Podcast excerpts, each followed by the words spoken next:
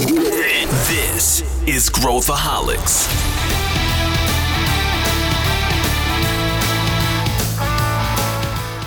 Olá, aqui é Pedro Van Gertner, sou CEO da ACE e esse é Growthaholics, o podcast para quem adora inovação e empreendedorismo. A gente já falou bastante aqui sobre inteligência artificial e os impactos no mercado no Growthaholics, mas a gente nunca pegou o aspecto da relação da inteligência artificial com o trabalho, com o mercado de trabalho. Será que empregos vão sumir? Quais empregos vão sumir? Que empregos vão ser criados? o que, que vai ser potencializado, as dificuldades, o cenário bom e o cenário ruim de tudo que está acontecendo. Para a gente falar sobre esse tema, eu trouxe o Bruno Favari, que é CTO da Ponto Mais, e o Robson Ventura, que é co-founder e CTO da GUP. São duas empresas que estão imersas no mundo da tecnologia e de pessoas. Vem com a gente! Bom, galera, vamos. Enquanto a gente ainda consegue gravar episódios sem o AI aqui participando, vamos apresentar os nossos dois convidados de hoje. Aqui eu tô aqui com o Robson. Tudo bem, Robson? Opa, tudo bem, pessoal? Boa, bom dia, boa tarde ou boa noite, né? Vai depender aí. É bom, como que você sabe que eu não sou Moiá? Hoje em dia tá difícil, né? É verdade, é, é, verdade, é verdade. A gente tem, a gente vai precisar de uma AI para identificar AIs. Mas, Robson, se apresenta aí, conta para a galera de onde você é, do que que, né, qual que é a tua startup, acho que para o pessoal se, se, se situar aqui. Bom, pessoal, sou, sou um dos fundadores da GUP, que é uma plataforma Hoje a gente está além, a gente começou com recrutamento e seleção, né? Hoje a gente está lançando produtos de educação corporativa e é, admissão e clima, engajamento, quanto performance. Então a gente está expandindo dentro do RH e a gente usa muito dados e, e, e machine learning e IA para apoiar as empresas ali, a, a identificar pontos que precisa melhorar na cultura, é, de satisfação do, do, dos, dos, funcionários, é, perfis que fazem mais sentido, que, que performam melhor, enfim tem uma série de coisas ali que a gente aplica IA, então acho que vai ser legal aí. Tenho estudado bastante o, o futuro do trabalho nesses últimos tempos, então acho que vai ser um bate-papo aí super legal.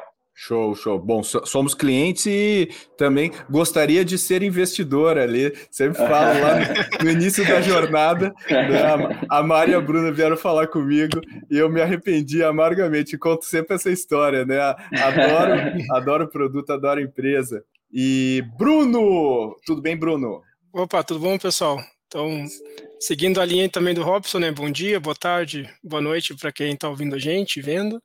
É, eu sou o CTO da Ponto Mais, que hoje a gente tem essa classificação, né, Robson? Quando começou não existia isso, nós somos HR Techs, né? No, nem tinha essa uhum. dominação. Esse nome bonito atrás. agora, né? Não é, agora... era sexy, nem era sexy não, na época. Não.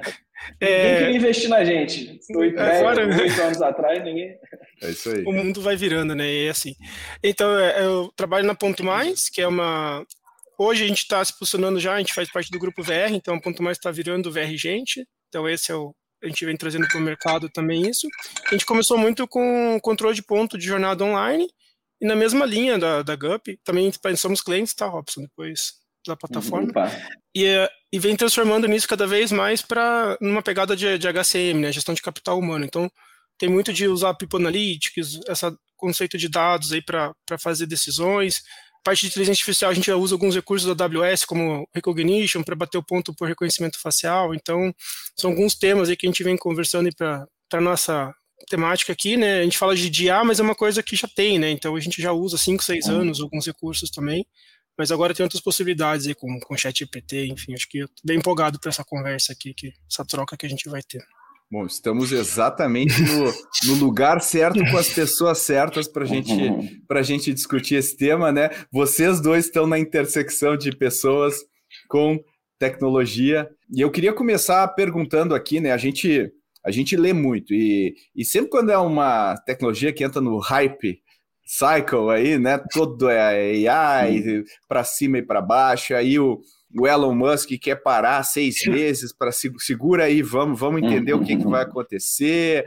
A gente vê do outro lado, uh, relatório que não para de sair. Esses são os empregos que serão afetados pela AI, cada relatório mais diferente do que o outro. Uns dizem que a gente vai para o futuro da Skynet, outros dizem que vai ser um negócio meio Tomorrowland, todo mundo lá maravilhoso, renda uni básica universal. Mas a gente quer falar um pouquinho uh, uh, nesse episódio sobre o que, que a gente enxerga né, de to sobre todos os pontos. Né? O, o, o Robson estava justamente abrindo aqui a uhum. conversa, falando: Ó, oh, Pedro, eu sei que você me convidou aqui, mas eu, eu, a minha visão não é tudo rosas, tudo flores aqui. Eu, eu acho que tem pontos positivos, negativos. Então começa aí, Robson, já abre, abre falando qual é a tua visão sobre AI, quais são os pontos positivos, negativos. Depois quero ver o que, que o Bruno pensa também a respeito. Cara, eu uns dois anos atrás, assim, eu comecei a ter um pouco mais de preocupação e comecei a aprofundar. Cara, eu cheguei a estudar coisas como que era a relação de trabalho do século XIX, sabe? Eu fui fundo ali para entender porque muita gente argumentava que o ganho de produtividade que a gente vai ter não vai gerar desemprego porque na Revolução Industrial isso não aconteceu. Cara, só que aí eu comecei a, a pesquisar assim, teve um ponto que nessa, nessas revoluções ainda tinha muito mercado e as pessoas olham muito no, no, na Europa e nos Estados Unidos. Então, assim, os caras estavam expandindo. Inclusive, os empresários começaram a ganhar muita força né, e começaram a influenciar para que esses países influenciassem outros países para ganhar mais mercado. Então, tinha uma expansão de mercado gigante. Aí eu acho que depois a Ásia também entrou forte ali, né? Começou a ter muito mercado. A própria China é, era um mercado que não tinha uma classe média muito pequena ainda. E, porra, os caras tiraram 800 milhões de pessoas ali da pobreza e jogaram para a classe média. Olha a quantidade, olha, cara, são o quê? Quase três Brasis de consumidores. Uhum. Então, assim, eu acho que tinha um espaço ali de ganha de mercado.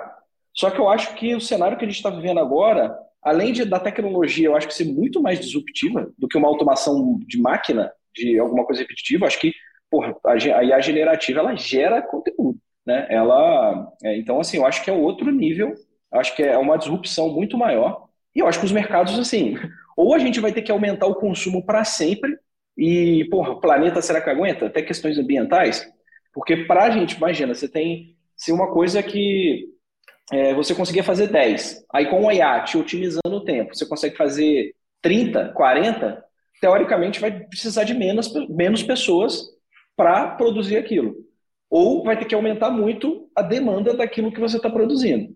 Só que, pô, em algum momento essa demanda vai, vai acabar. Óbvio que novos produtos vão ser criados, profissões que a gente nem sabe que existe, que vão existir, vão passar a existir, é óbvio, mas eu acho que tem uma tendência de, de até de precarização do trabalho das pessoas mesmo.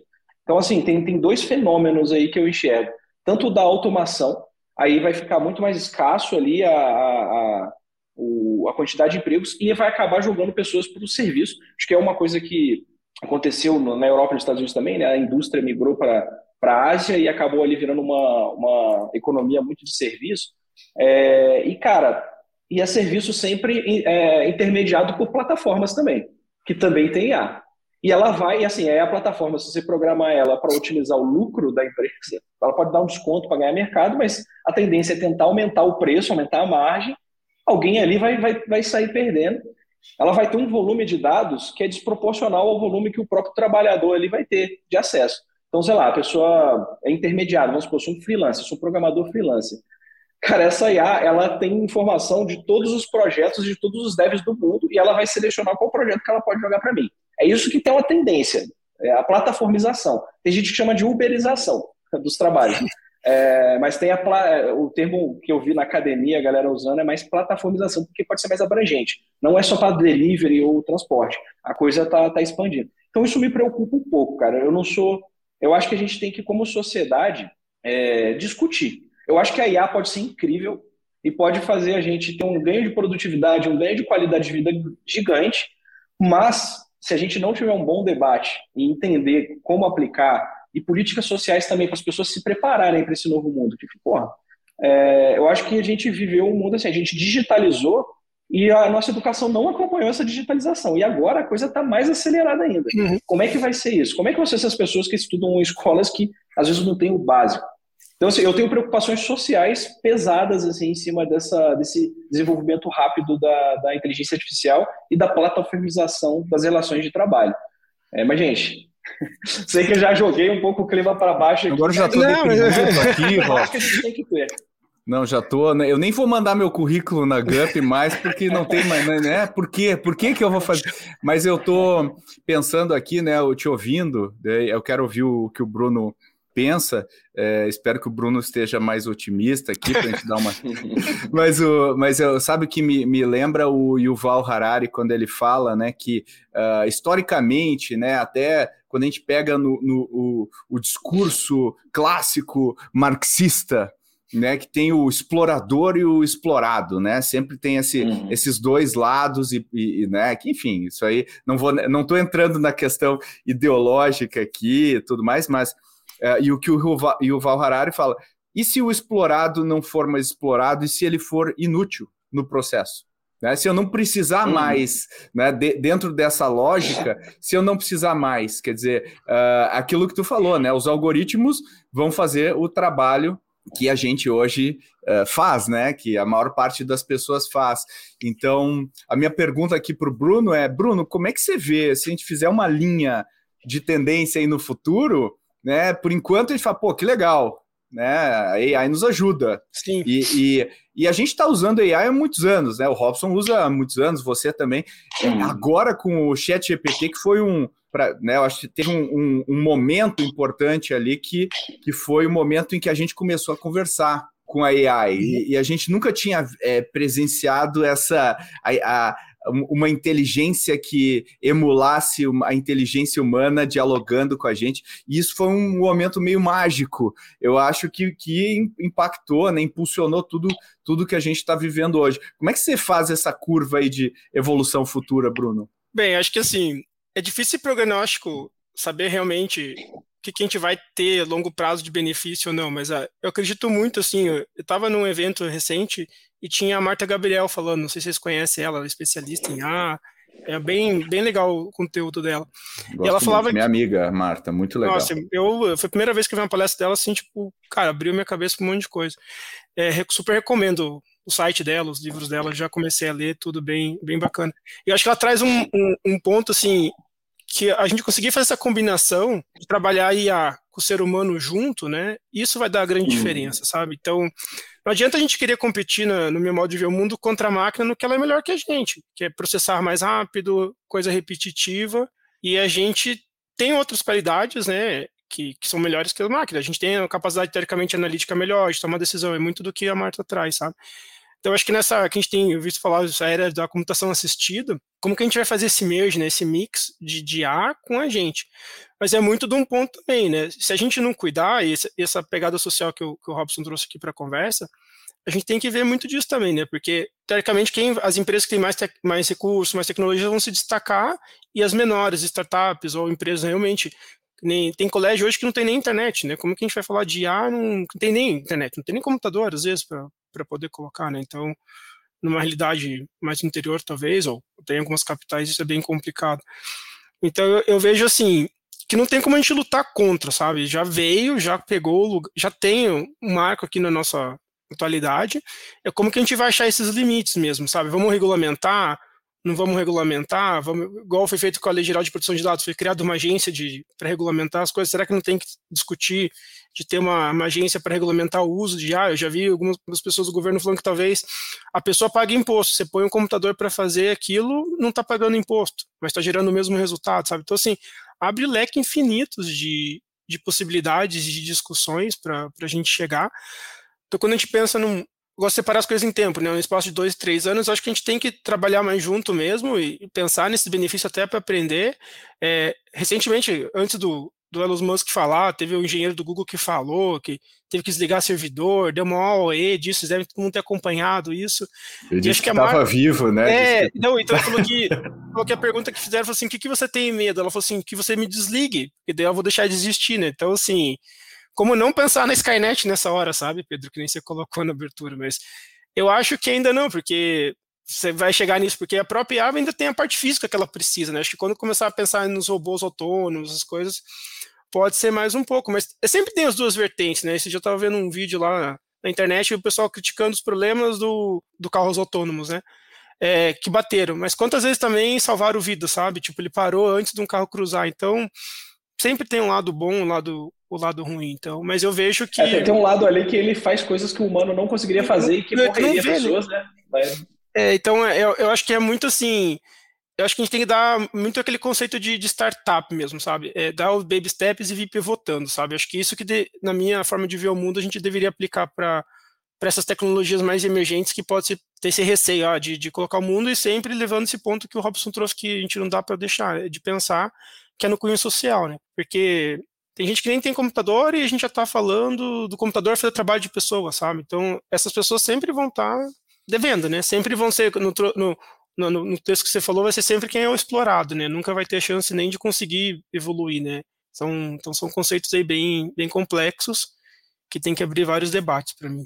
Eu acho que esse, esse negócio do, do, do chat GPT, de, dessa onda que a gente está vivendo agora, ela trouxe uma, uma bola curva aqui para nossas previsões, porque a gente sempre, quando a gente pensava em AI, a gente, fala, a gente sempre falava, não, os empregos que vão sumir vão ser o caixa do supermercado, motorista do ônibus, e, e é, o que a gente está vendo é o contrário, o emprego que vai sumir é, é de cima, e não de baixo. Quer dizer, é o, é o analista, é, é, a pessoa que, que, né, que, que hoje mexe em planilha, é o advogado que tem que juntar um monte de dados de jurisprudência para tomar uma decisão. Então, a gente está vendo o contrário né, do, do, do, do, que a gente imaginava. Como é que você vê isso aí, Bruno? Você falando, estava pensando aqui, né? Acho que um dos grandes momentos, a própria tecnologia, a, a área de tecnologia, ela sempre teve muito foco de automatizar os processos e, e a gente, entre aspas, prejudicou, acabou com outros trabalhos, né? Agora está chegando uma hora que a própria tecnologia pode acabar com alguns papéis dentro da área de tecnologia. Né? Inclusive, né? então, posso compartilhar um, pode, um negócio que a, o ChatGPT resolveu para mim aqui? Cara, eu estava precisando pegar uns, umas issues do Gira e eu queria tirar uma estatística e jogar isso para um banco de dados para depois fazer umas análises. Aí eu falei assim, velho, deixa eu passar, fazer uma um story aqui, escrever e mandar o ChatGPT gerar um script Cara, sem sacanagem, ele gerou um script exatamente com a regra de negócio que eu queria. Negócio que eu ia demorar um dia ali. Eu tô meio enferrujadinho também, né? Que eu já não codo diariamente ali sempre. Então, eu ia gastar um tempinho a mais ali. Cara, ele foi lá, ele já sabia, do, já deve ter tido acesso à documentação do Gira, pegou, já fez o script, que pega a única coisa que eu precisei preencher ali era as credenciais e fazer alguns ajustezinhos ali para o relatório que eu queria. Falei, cara, em, em 20 minutos eu resolvi meu problema. Uma coisa que talvez eu gastasse, eu que estou mais enferrujado, que tem tempo que eu não no dia a dia, eu ia gastar um dia. Né? Mas acho que você trouxe um ponto interessante aí, sabe, Robson? Porque eu acho que a gente tem que usar AI, aquilo que a gente fala de usar a favor, sabe? Porque você pega, ok, você pode chegar no, no chat GPT, outras tecnologias, e falar, ah, me faz um programa aqui, alguma coisa que eu quero resolver. Mas a gente tem uma noção, né? Eu também faz tempo que eu não programo. Para dizer que eu não programo, eu faço um select no banco de dados, ainda que meu time não deu nem acesso ao banco de escrita, só de leitura para não ter risco de eu fazer nenhuma besteira. Mas se você não programa faz tempo, não deixa com a gente. E acho que assim, mas você saber o que está pedindo, sabe? Porque, que nem você falou, a IA está analisando o código do mundo inteiro, do, dos programadores inteiros. Então, um programador também, um dev, seja de security, qualquer área que seja, se manter atualizado, ela pode ajudar. Olha, a gente identificou uma brecha nova que talvez demoraria dois, três meses para a gente descobrir, sabe? Então, assim, usar esse junto, eu acho que faz a diferença. Mas que nem você comentou, Pedro, sabe? De, a gente sempre olhava ah, os processos mais automatizados. A gente já tem mercados que não tem nem mais ninguém, né? Você vai lá, compra tudo sozinho, você não fala com ninguém. Eu acho que a gente está vivendo também esse momento de geração, sabe, transacional. Tem gerações que precisam do contato, né? Tem gente que, por exemplo, lá na empresa a gente tem mais rendimento via e-mail e chat. Tem cliente que fala, ah, eu queria atendimento telefônico, mas quando você pensa em escala, você não consegue operacionalizar, o custo operacional fica muito caro, sabe? Então acho que também tem esse dilema que a gente pode trazer aqui para conversa as gerações, sabe? Acho que gerações mais novas vão querer as coisas mais automatizadas, talvez menos contato, né? Eu faço mais self-service mesmo e coloco. Mas chega uma hora que sua máquina não resolve. Vou dar um exemplo. Eu estava viajando para fora do, né? Tava fora do país, não falava o idioma, estava na França, deu um problema no, no negócio para pagar lá o, o estacionamento. Era meia-noite. Falei, deu pedi ajuda, o cara só falava em francês, eu não entendia nada que tá falando. Foi também falha minha no país não entender a língua dele, mas enfim. Aí por sorte uma pessoa lá que se dispôs a ajudar, sabe? Então eu, eu acho que isso é um pouco também assim, sabe? Quando a gente fala muito automação, chega uma hora que a gente, o ser humano, na minha, na minha concepção, precisa de contato, sabe? Pode ser com máquina, mas a gente precisa de um contato, às vezes, mais interativo. E essa, essa provocação que você trouxe de, dos outros papéis, né? Não é só um, que é só serviço, que talvez a gente consiga personalizar. Tem vários exemplos, né? Tem gente que no Excel, você põe lá, ele resolve o Excel, faz fórmula no Excel para a gente, a gente não precisa nem saber. Mas a preocupação que eu tenho é como que as pessoas vão estar se capacitando para isso, sabe? Porque também está criando meio que um mito que a IA vai resolver tudo para a gente, mas se você não sabe nem o que você está perguntando, ela pode gerar um código, qualquer solução daquilo, igual você fazer um. Faz uma receita de bolo, mas você não faz nem ideia do que, que são os bolos, o que, como que faz as coisas, sabe? Isso me preocupa um pouco, sabe? Então. Eu sei que eu fugi um pouco do Ô, teu Bruno, tema dos mas é, eu quis trazer essa provocação também. Legal.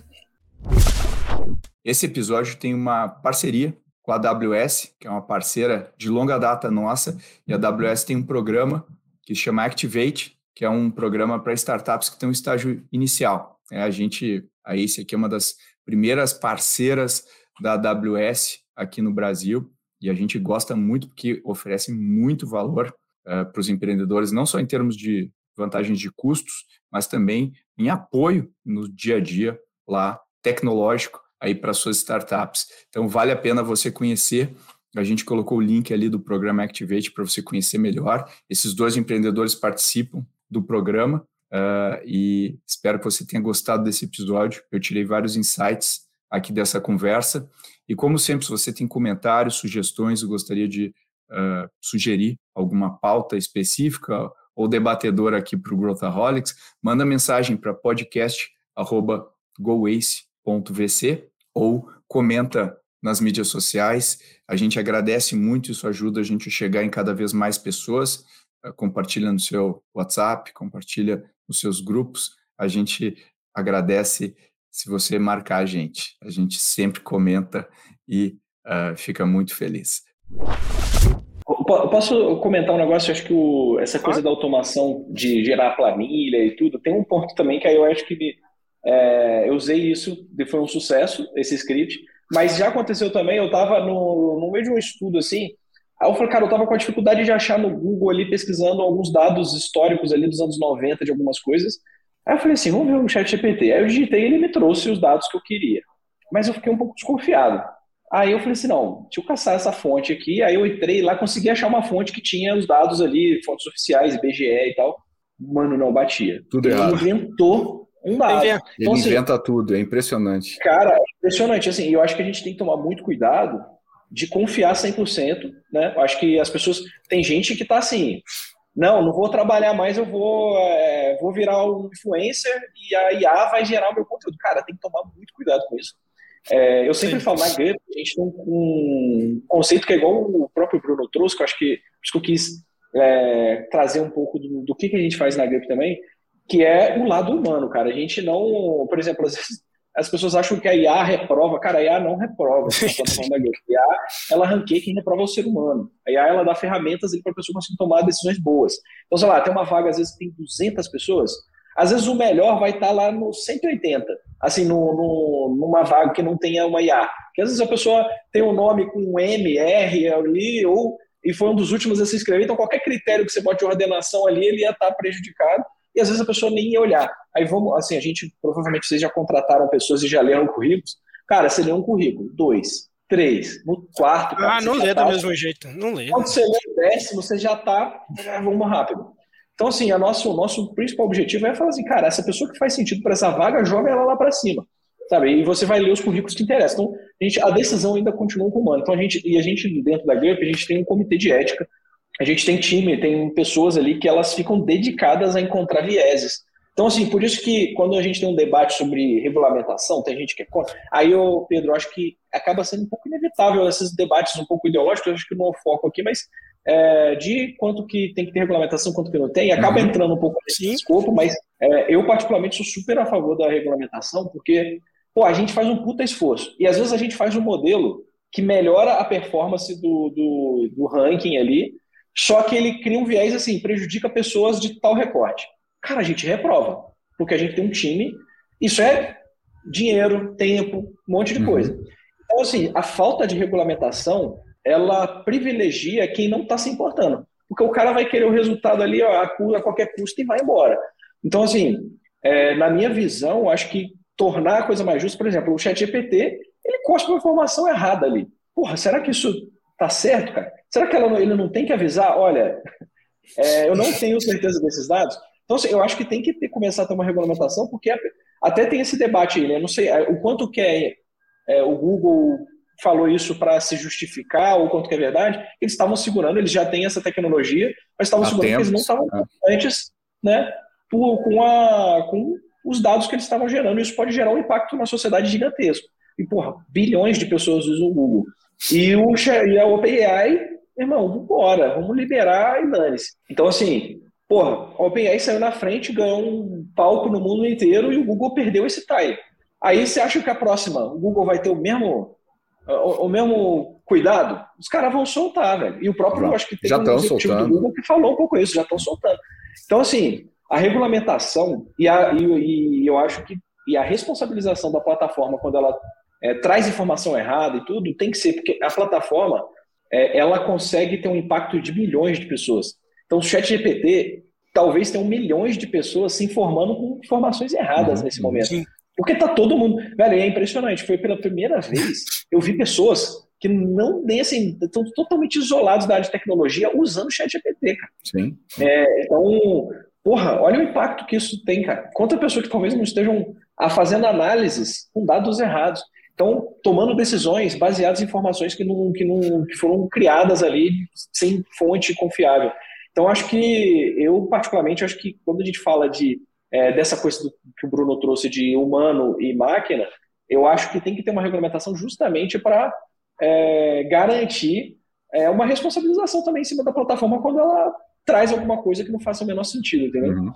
E, e, e, eu acho que a, essa regulamentação ela traz desafios muito únicos para ela, né? Porque a gente nunca se deparou com uma, com uma curva como essa de uma tecnologia. Então, quando a gente olha o Chat GPT 3 tinha um QI médio, se a gente fosse medir o QI, seria um QI de 100. Né, o GPT-4 acho que tem um QI de, se não me engano, 120, que já é um acima da média, né? O 100 é a média, o 120 é acima da média de um ser humano. Quando a gente olhar, se a gente olhar essa curva e plotar isso para 24 meses, 36 meses, cara, é, ela já vai para patamares que a gente já não consegue mais, a nossa cognição já não consegue mais acompanhar. Como que uma regulação acompanha isso? Não né? é. Como que, a, como que a regulação, ou seja, a hora de começar a pensar em regulação é exatamente agora, não dá para esperar muito tempo, e a gente tem que pensar como que a regulação se torna dinâmica para a gente conseguir se adaptando à medida que a gente vai descobrindo coisas. E, e, quando, e quando você fala né, do chat GPT cuspir coisa errada, eu já tive vários. Outro dia eu pedi para o chat GPT é, resumir o meu livro. Cara, ele inventou tudo do meu livro. Ele, ele não tinha uma coisa que eu escrevi lá no meu livro. E foi antes, de, de, né? Foi, foi em 2018. Então, é, realmente ele, ele, ele faz isso, acho que ele preenche os gaps, né? Ele, ele né, é um bug. Isso, isso é um o objetivo bug. dele é trazer uma resposta que a gente. Mas ele escreve tão bem que você necessariamente é, verdade. Né? Escreve tão Exatamente. bem que parece convence, né? Tipo, parece, nossa, é tão, é tão bem escrito. Você fica, é, você fica, nossa, tipo, é, é aquela nosso... máxima, né? Você, você não precisa falar a verdade, você só precisa falar com confiança que todo mundo Confiança, convicção, e convicção ele tem. Convicção, e, e aí ele tem a maior cara de pau, você fala, não, mas não é assim. Dele, não, você tem razão, eu realmente me enganei. Aí ele cospe outra mentira. Mas, mas, mas eu acho que, que tem essa camada, mas tem assim, quantas startups aí estão plugando as APIs do, do da OpenAI para viabilizar vários produtos que a gente não conseguia fazer até pouco tempo atrás, né? Então tem é, é, o, o, o, encanamento, digamos assim, o encanamento da maior parte das empresas vai estar tá com o BART da vida, né, do uhum. Google, vai estar tá com o OpenAI, e isso vai ser uma coisa que vai trazer um ganho de produtividade. E a pergunta que eu queria fazer para vocês é, é, se a gente for pensando nessa coisa da linha, né, pensando quantas horas você gastou, Robson, você gastou, Bruno, para produzir o produto atual de vocês e pensar quanto vocês gastariam para produzir esse produto daqui a dois, três anos, pensando com autopilot e toda, e toda a tecnologia que está, né? Porque programação é, é linguagem, né? E, é, e esse é o modelo de linguagem. Então, como você falou, é o caso de uso quase que perfeito, né? Programar. Então, como é que vocês, como é que vocês veem? Quer começar aí, Bruno?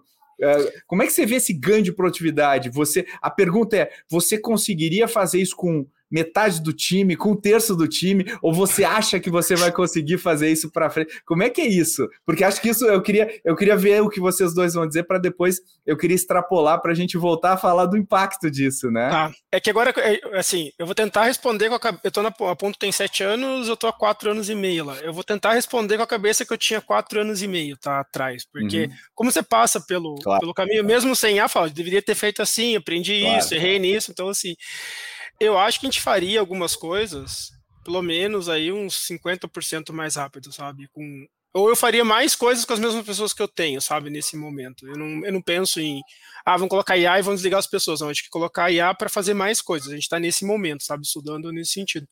Mas acho que minimamente a gente reduziria pela metade o tempo, sabe? Pode, pode... É, não, não, você colocou outra coisa, né? Uma coisa é eu, eu faço a mesma coisa com bem menos recursos. Outra coisa, eu antecipo mais, meu, ro é. meu roadmap vários anos. Isso, né? isso, é, isso acho que esse é, um, esse é um ponto, sabe? Eu ainda nesse ponto para até equilibrar o clima que eu brincando aqui, né, dar uma levada no clima, né, para ver o lado mais cheio do copo. acho que nesse momento a gente pode ver nesse sentido, sabe?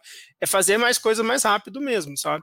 É pivotar mais, testar mais. Eu acho que isso permite a gente aprender e errar mais rápido e corrigir mais rápido. Acho que isso ajudaria bastante, sabe? E para o futuro, eu acredito que com a velocidade até mesmo que você comentou, eu só vou dar uma viajada aqui depois eu volto, porque quando você falou que a IA estava tá avançando, avançando, avançando, eu me lembrei daquele filme do Xi, lembra? Uhum. Que, que há uns 10 anos atrás, que daí a IA abandonou todo mundo, eu falei, sei lá se isso não vai acontecer também, ela deixa, de esses humanos é. aí que não faz sentido, eles não servem estar com a gente. Então assim, como a gente sabe que a velocidade vai ser praticamente exponencial com a evolução dela, e acredito que tem coisas, por exemplo, isso é uma coisa que eu já brigava, brigava no sentido assim de, de conceito com o time, né? Porque quando você está aprendendo a programar, você fazer um CRUD lá, que é o incluir, deletar, fazer o cadastro básico, é legal, mas quando você vai fazer 10 vezes o mesmo cadastro, fala, meu, não faz sentido. Aí a gente vai, provavelmente vai ter muita adoção de low code ou, ou uhum. quase low code, enfim, sabe, nessa linha aí para ajudar nessas automações que, voltando, que a máquina é melhor em repetir. O, o Robson trouxe um belo exemplo. Na que você está analisando o currículo, cara, chega uma hora que não dá mais. A gente não vai ter o mesmo critério de analisar igual os 50 currículos. Uhum. Mas é. Eu acho que ajudaria nisso. Então, eu acho que vai ser mais rápido fazer as coisas ou pivotar mais rápido, mas. Eu acho que, no minimamente, a gente teria metade do tempo das coisas e, e com mais funcionalidades no mercado. Se meu senhor estiver escutando isso, ele vai me cobrar depois, pode ter certeza. a gente manda para ele. Ah, valeu. Entendi. Você, que é um growthaholic de carteirinha, quer ficar sabendo na hora que um novo episódio vai para o ar direto no seu WhatsApp? Se a resposta é sim, então entra na nossa rede de transmissão via WhatsApp. É o alerta mais rápido que você vai receber sobre o nosso podcast e outros temas importantes. E você pode compartilhar esse link com quem você quiser. Essa é a hora de convencer aquele seu amigo ou amiga a ouvir o podcast. É gratuito e feita com muito carinho para você. Te vejo lá. Ô Bruno, você trouxe um ponto aí que eu acho muito relevante, que é o low code, cara. O, é. Eu uhum. até acho que a revista do MIT dessa semana, desse mês aí, eles falavam, a, acho que chamaram de revolução silenciosa, que é muito menos chamativo do que a IA, né? Acho que a IA mexe um pouco com, com a, com aquele medo humano ali uhum, de uma coisa uhum. desconhecida, e o low code é uma coisa que não é tão revolucionária, mas tem evoluído muito as plataformas de, de low code, então, é, de fato, eu acho que usando low code para algumas coisas. É, é, o no code para uma plataforma, assim, eu acho que às vezes é mais difícil. É, né? O low é. code ali para algumas coisas é, eu acho que é razoável parte da plataforma ser construída nisso. E, por exemplo, o próprio exemplo que eu trouxe aqui, que eu gerei o código, que talvez eu demorasse um dia, é, então você com o Copilot ali gera a função já com teste, maluco. Sabe? tipo, o que eu tive que fazer é ajuste para ver se a regra de negócio estava batendo e alguns use cases ali que ela não conseguiu prever e eu adicionei. Então, cara, eu acho que a produtividade é. E, e assim, gente, a gente está falando disso agora, isso é assim, esse ano. Ano passado não tinha. Não tinha. É, o negócio estourou esse ano. Então, ah, imagina a, dois anos. lançou o Code Whisper né, no Reinvent lá em o ano passado, né? Foi uma das novidades dela. Começou mais ou menos no ano passado isso, né? No finalzinho do ano passado. O... Bem no finalzinho. É verdade. E eu acho que agora o. Só que, cara, imagina daqui a dois anos, daqui a três anos. A quantidade de. Porque assim, isso ainda tá. Aí, pô, ele já vai conhecer o framework. Aí será que até o conceito de framework vai mudar, velho? Talvez os frameworks já vão ter IA embutida para gerar coisa para gente. Então, pode com certeza já tem alguém pensando em frameworks aí, usando IA para gerar código e facilitar a tua vida para construir uma aplicação. E o, então, assim, acho que o ganho de produtividade vai ser grande. Aí, eu, Pedro, respondendo a sua pergunta, eu, assim, eu, eu iria para o lado do Bruno, assim, considerando daqui a alguns anos, talvez o agora, ano que vem, vamos supor que essas tecnologias vão amadurecer, considerando a tecnologia que deve ter no ano que vem eu chutaria no mínimo metade também, igual o Bruno chutou, sendo é, até não muito otimista ali no, no ganho de produtividade, uhum, né, Bruno? Uhum. Que eu acho que se pá, daria para ser mais. É, aí eu acho que entra naquele debate que a gente falou, né? O quanto de produtividade que a humanidade aguenta. Que a, né? Porra, quantos aplicativos vai ter toda hora? É, tem até um fenômeno que aconteceu com o marketing digital nesses últimos anos, não sei se vocês têm acompanhado, mas está saturado um pouco o, essa coisa, uhum. né, o inbound marketing ali está um pouco saturado. É, porque todo mundo começou assim, criar um mecanismo e a galera começou a otimizar, otimizar, otimizar, todo mundo saturou. Eu acho que talvez a gente chegue a algum ponto que essa produtividade possa saturar, porque assim, cara, vai ter tanto app, tanta coisa o tempo inteiro, e o ser humano daqui a pouco vai começar a valorizar o que é, porra, vou pro mato, cara. Quero desconectar isso, vai ser o diferente, talvez vai ter uma opção, sendo positivo, né? Sendo negativo, talvez vai para um caminho que não tem volta. Mas eu acho que é uma, assim, o ponto que eu sempre trago para a galera é um debate que a gente tem que começar a fazer. Eu acho que concordo que a, a regulamentação talvez vai demorar muito, uhum. não vai conseguir acompanhar a tecnologia, mas eu acho que o debate tem que ser feito. É, qual é o propósito dessas IAs e para que, que elas estão servindo? É, botar ética, talvez um dos pontos que tem que ter é comitês de éticas, regular, é... regulamentação como a regulamentação não vai poder prever tudo o que vai acontecer, mas fala assim, velho, tem que ter um comitê de ética, sei lá, pontos aí que eu acho que a gente pode questionar e, enfim, é, mais transparência, acho que isso é uma das coisas que a regulamentação está fazendo, é trazer transparência do para o que, que seu dado vai ser usado. É, qual IA e para qual o objetivo da IA que o seu dado vai ser usado. Então, algumas coisas, principalmente nessa questão de transparência, de como a IA vai operar, eu acho que é fundamental. Eu, acho que tem um ponto ainda não. Por mais que a gente, vamos pensar bem otimista, a gente consiga ter uma regulamentação ainda esse ano, que eu acho que é bem improvável, mas enfim. É, ainda tem no Brasil a cultura se vai pegar, né? Isso, isso acho que mata um pouco a gente, sabe? Ah, vai pegar, vai pegar a lei, vai pegar. Não, acho que a gente, é uma questão cultural também, né? A gente cobra a regulamentação. A LGPD pegou, né? É, é, eu achei que menos do que. É, eu achei que tinha gente que esperava que não fosse pegar tanto assim, sabe? Eu acho que é muito disso, sabe? E acho que ia começar com a gente, né? Tipo, por exemplo, se você não valoriza teu dado, você não valoriza o que vai acontecer, como é que você quer que as, as empresas ou o governo possam fazer isso também, sabe? Então eu acho que. Mas de volta, entre a questão cultural, de dar mais visibilidade, eu acho que trazer esses pontos aqui se a gente conseguir atingir algumas pessoas, já tá bom, né? Se começar esse movimento, acho que começa pequeno e vai ganhando força, sabe?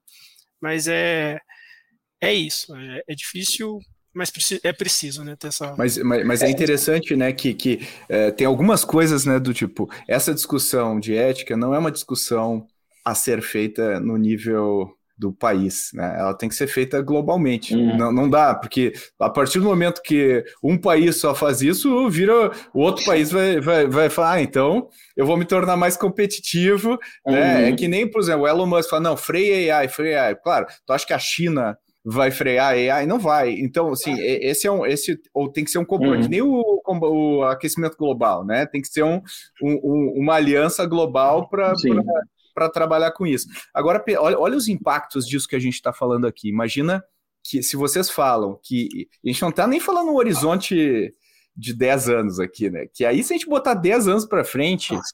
É inimaginável. É, inimaginável. É, é, é jogar dado, né, cara? Jogar é, dado exatamente. RPG e vamos ver o que vai acontecer. Exatamente. Quando a gente joga dois anos, já fica, poxa, o negócio vai pegar. Quando a gente joga 10, cara, é, é bizarro. E aí, quando a gente vê a tendência dos últimos anos que teve aí dos fundos de VC de aumentarem muito o tamanho né, dos fundos, dos cheques e tudo mais, para onde vai esses cheques, né?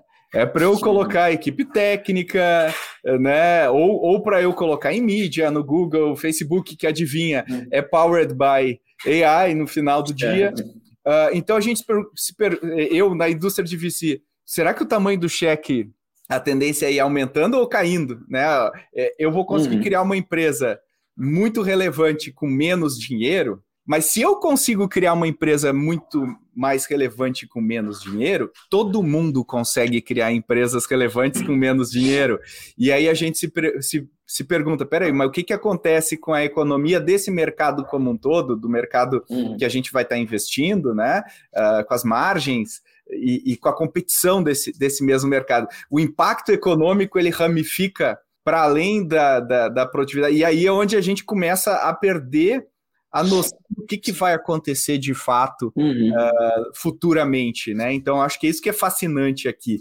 E aí, o que eu queria trazer para vocês, vocês dois que estão uh, nas trincheiras aí desenvolvendo e, e uhum. colocando produto no ar e tudo mais, o que, que vocês diriam para alguém que está começando a colocar o seu produto no ar agora, uh, em relação a tudo isso que a gente falou? que dicas vocês dão, ou que insights, ou que pensamentos vocês podem dar para quem está hoje nos ouvindo aqui, passeando com o cachorro, lavando louça, ou, ou na academia, que são as três atividades que o pessoal mais faz ouvindo podcast. O que, que vocês diriam para esses empreendedores e empreendedoras que estão que estão aí? Vamos começar aí com, com você, Bruno. Começa aí. O que, que, que você falaria uh, do, do ponto de vista de construção do seu produto, de desenvolvimento do seu produto? Por exemplo, a gente está falando de IA, né? A primeira coisa que eu falo muito com a equipe, enfim, se a gente for criar uma coisa, é realmente a gente precisa daquilo ou eu estou seguindo uma tendência, sabe? Porque o ser humano ele precisa se sentir envolvido, né? Não sei se já viram várias dinâmicas disso, né? Você tem várias pessoas que estão falando de chat GPT, você está numa roda de conversa, você nunca viu falar aquilo, a gente se sente meio mal, né? Então, a gente tem essa necessidade de querer estar envolvido. Eu acho que era muito o que traz startup enxuta, conceito de, de quem está começando mesmo, é pivota, testa, e o que você, se você tiver esse aporte que falou, se você tiver um recurso financeiro melhor, usa coisas que realmente vai aumentar a tua eficiência operacional, sabe? Eu acho que é isso, sabe? É, tem coisas que hoje em dia não faz sentido, mesmo com IA ou sem IA, é já pensar numa coisa de automação, tem ferramentas, ou que a gente estava falando aqui mesmo, né? É, ah, começa talvez para fazer o teu MVP com, com, low code. Ah, talvez não seja isso lá na frente, mas pivota a ideia, né? Todo mundo acho que conhece a história do, do EasyTax, né? O Thales começou com, com, um formulário lá que ele fazia, ele fazia a ligação, sabe? Então, acho é muito de testar e você tá se policiando se você não tá usando uma tecnologia ou uma tendência só porque tá na moda, sabe? Acho que isso, para mim, é um ponto que de chamar atenção. Será que a gente precisa mesmo daquilo? e colocando as coisas. E, e uma coisa que, minha experiência assim na, na ponto, né, eu nunca tinha trabalhado em startup, quando a gente fala não tenha medo de errar, você fala, é lindo na teoria, né? Porque, mas quando você começa a trabalhar com isso e vê que realmente você tem que testar as coisas e fazer, e, e vai testando e vai pivotando, obviamente, né? Tem que cuidar com, com o dinheiro, né? Quando, é, quando você está com o teu emprego, quando é teu dinheiro ali é mais difícil você fazer, tomar essas decisões. Uma coisa que eu já falei em outras conversas também com, com a equipe no geral, é olhar, por mais que a gente está em 2023, né? ainda para mim é impressionante quando as pessoas não olham às vezes para dados para tomada de decisão, sabe? Olhar dados aí, que seja uma situação de People Analytics, que já tem hoje bastante ferramentas, acho que até a GUP usa bastante disso de, de People Analytics, a gente está trazendo cada vez mais para ponta essa pegada também. Mas acho que de forma geral é isso, sabe, Pedro? Olhar se realmente aquele conjunto de ferramentas, tecnologias vai fazer sentido Uhum. Porque é o momento, sabe? Porque não, não usar porque é moda, é, né? E a gente fica se comparando, uhum. ah, o Google está usando, ou, por exemplo, ah, estou começando a minha startup, é ponto mais, usa, Gup usa. Eu acho que talvez, eu espero que você esteja crescendo e cresça mais e esteja sempre, né? Mas é, é respeitar, acho que muito o seu momento, sabe? Eu acho que esse é o ponto, né? E uma coisa que eu aprendi que eu fazia pouco é fazer muito bem, sabe? Tipo, é, cara, o que, que você, já, por exemplo, Robson, o que, que você errou aí? O que, que você foi teus aprendizados, sabe? Pedro, o que, que você, quando você foi escrever um livro? Eu nunca escrevi um livro. O que, que você sofreu para escrever um livro, sabe? Porque a gente conversar, trocar essas ideias com as pessoas ajuda também a, acho que aumentar as possibilidades que a gente tem, sabe?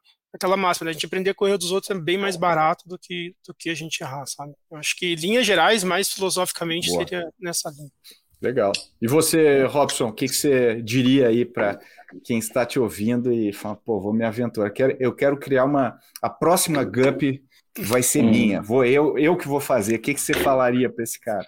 Cara, eu acho que tem que estar atento aos problemas para serem resolvidos. Porque eu acho que assim, geralmente, acho que no caso da GUP, eu acho que talvez seja uma, uma coisa é, que é interessante as pessoas ficarem ligadas na área que você trabalha. Sei lá, o cara é médico, ou a pessoa é contador. Geralmente você já tem um conhecimento muito grande dessa área e você vai enxergar as ineficiências dessa área. Então, eu acho que é estar atento, falar assim, cara, isso daqui IA, entender, entender o que, que a IA pode resolver, quais são as limitações da IA, que, gente, eu acho muito difícil agora produtos saírem sem IA. Eu tô achando que, né, já, é, dado o cenário que a gente está vivendo esse ano, acho que sempre a pessoa tem que pensar em otimização. Então, de, de, algum jeito, cara, né? Em, em algum, algum momento, né? Em algum momento do é, produto. Nem que seja uma coisa mais interna ali, igual na Gup, tem um monte de coisa que é IA interna ali que a pessoa nem sabe, mas tem uma IA ali ajudando ela ali a fazer algumas coisas. É, então eu acho que a pessoa ali, na área que ela é especialista, em ficar de olho, porque às vezes se você ficar olhando o que, que as pessoas estão falando, velho, tem um monte de. Igual você, o Pedro trouxe, né? Tem um. Ah, fazer empresas incríveis ficou mais barato, mas vai ter um monte de gente fazendo empresas incríveis. E quem que vai se diferenciar?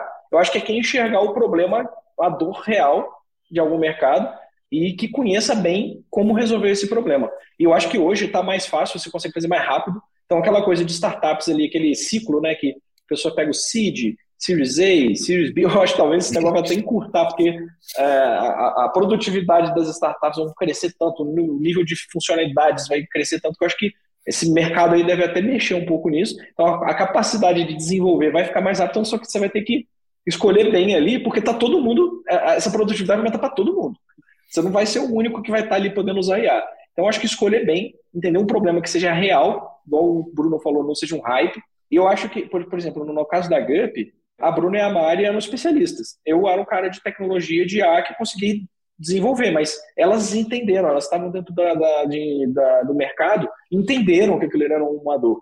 Então, e aí, saindo um pouco do hype também, porque o hype tá todo mundo de olho nele. Às vezes tem uma coisinha que tá meio aqui, ó, igual o RH, né, Bruno, que a gente ninguém olhava pra gente. Uhum. É, e a gente conseguiu construir uma coisa grande porque porque ninguém estava muito de olho. Na hora que começaram a olhar, a gente já estava grande, já estava com um produto legal, já estava com um mercado bacana. Então, tentar olhar ali o que está um pouco abaixo do, do, do, do que está todo mundo falando, porque o que está todo mundo falando já tem muito dinheiro, já tem muita gente fazendo, competição é maior. Não. Então, tentar fugir um pouco, do, e um pouco assim, um problema, olha, cara, isso aqui é um puta de um problema que eu não estou ouvindo ninguém falar dele. Buscar um é, é, na teoria é fácil falar, né? Você achar um é. problema e tentar achar onde tem um oceano azul ali para poder remar bastante, é. né? Acho que fizemos isso no passado, né? Tanto GUP como Ponto Mais. Tem crescido. Eu, eu, tem um livro que eu sempre gosto de comentar, que provavelmente você já deve ter ouvido falar, que é o Inspirado, do Martin Kagan. Ele tem uma frase para mim que resume o livro. É, a gente se apaixonar. O, o Robson falando isso não tem como não puxar esse gancho, né? A gente está apaixonado pelo problema, né? Em resolver o problema, não pela solução que a gente está criando. Ah, eu criei aqui um, um super sistema com IA, não... tá, mas ninguém está usando ou não resolveu uma dor do mercado, né? Você não resolveu. Uhum. Acho que é bem isso, sabe? É, e é difícil às vezes, acho que essa virada, né, Robson? Eu desenvolvi, eu achava que o código que eu estava fazendo era o código mais lindo do mundo. Graças a Deus não tinha Copilot para analisar meu código, nada naquela época quando eu programava. Mas acho que a gente tende a é, é esse sentimento, sabe? É realmente olhar para aquilo e ver se resolveu essa dor. Acho que o Robson trouxe ponto aí, é fantástico, sabe? Porque. Muito é legal. Isso. Ou seja, vai para os fundamentos, né? Olha, e eu acho, que, eu acho que é isso, mas não deixa de Uh, ganhar qualquer vantagem que você pode é. ganhar usando essa tecnologia. Eu acho que esse Sim, é o. Com certeza. Né, esse é o. É o Se é você não usar, outro é, vai usar. Alguém vai usar. Que acho que as pessoas se correm, que falou, Robson é de tecnologia, mas é, é a tecnologia já envolvida desde o começo no negócio, né, Robson? Acho que essa é, é a diferença, sabe? Não é aquela cliente, é uma relação cliente-fornecedor, né? Ah, alguém tem uma ideia, passa para a área de tecnologia é fazer. É. é então, ela é incorporar o teu raciocínio de negócios, isso, né? É, colocar a tecnologia no negócio. Muito legal. Bom, já che... infelizmente chegamos no fim aqui do nosso episódio, voou essa, né, essa discussão. Daria para a gente uh, falar mais um tempão, porque esse é um assunto super divertido e, e, e é um assunto que talvez seja o que mais a gente tem dificuldade de extrapolar para o futuro, porque tem tantas variáveis aí né, que, que uhum. a gente não consegue prever. Então, por isso que ele é um assunto fascinante. A questão é, é ele vai impactar todos nós. Então, a gente tem que estar tá em cima dele, cobrando, como o, o Robson bem falou, aí uma, discussões sobre o tema, debates e, e tudo mais, e uhum. obviamente usando, né? A gente tem obrigação né, como brasileiros também, de, de, tornar o Brasil mais competitivo, a gente precisa uhum. sim, incorporar essas tecnologias. E eu queria agradecer muito aí meus dois debatedores aí que cederam uhum. gentilmente seu tempo para a gente discutir esse tema. Então, obrigado, Robson, aí da GUP. Uh, então, Robson, fala aí para quem quiser é, encontrar a Gup, como é que o pessoal faz, e, e já te agradecendo aí pela sua participação. É, pô, eu que agradeço, Pedro, Bruno, aí foi um bate-papo super legal. Eu joguei um pouco o clima para baixo no começo, mas depois a gente fechou com um pouco mais de otimismo, foi, foi bacana. Mas é porque eu senti que eu tinha que jogar isso também, porque tá acho que é um debate importante, mas foi super legal. É, a GUP, gente, vocês podem procurar redes sociais aí, geralmente a gente. É, Gup, no, no Instagram, alguém pegou arroba Gup, velho. A gente tem que botar arroba Gup underline, velho. E é um perfil não tem nada. Então, na, no Instagram aí a gente posta algumas coisas do que, que a gente está fazendo.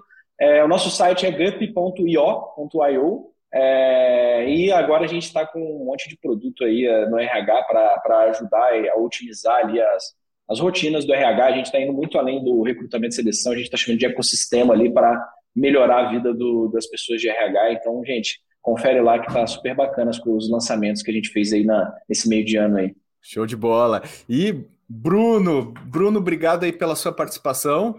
Uh, acho que foi, foi muito legal, tenho certeza que a gente poderia fazer várias outras aí sobre isso, mas já deixo, deixo o meu agradecimento e peço para você também falar aí da, da Ponto Mais, como é que o pessoal pode entrar em contato e acompanhar a empresa, e você também, né?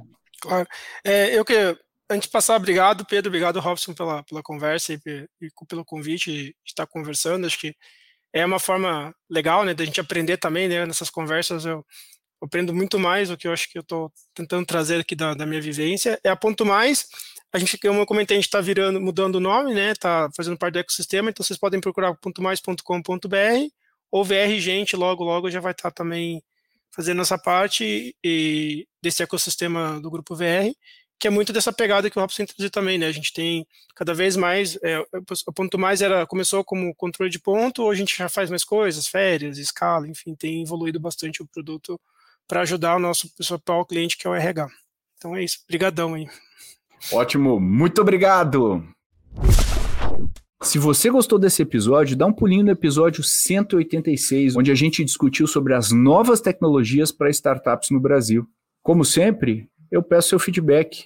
Se você gostou desse episódio, você quer comentar, ou se você tem alguma sugestão de debatedores, temas e afins para o Growthaholics, manda mensagem, manda mensagem para podcast@goace.vc. A gente promete que lê todas as suas mensagens e responde uma por uma.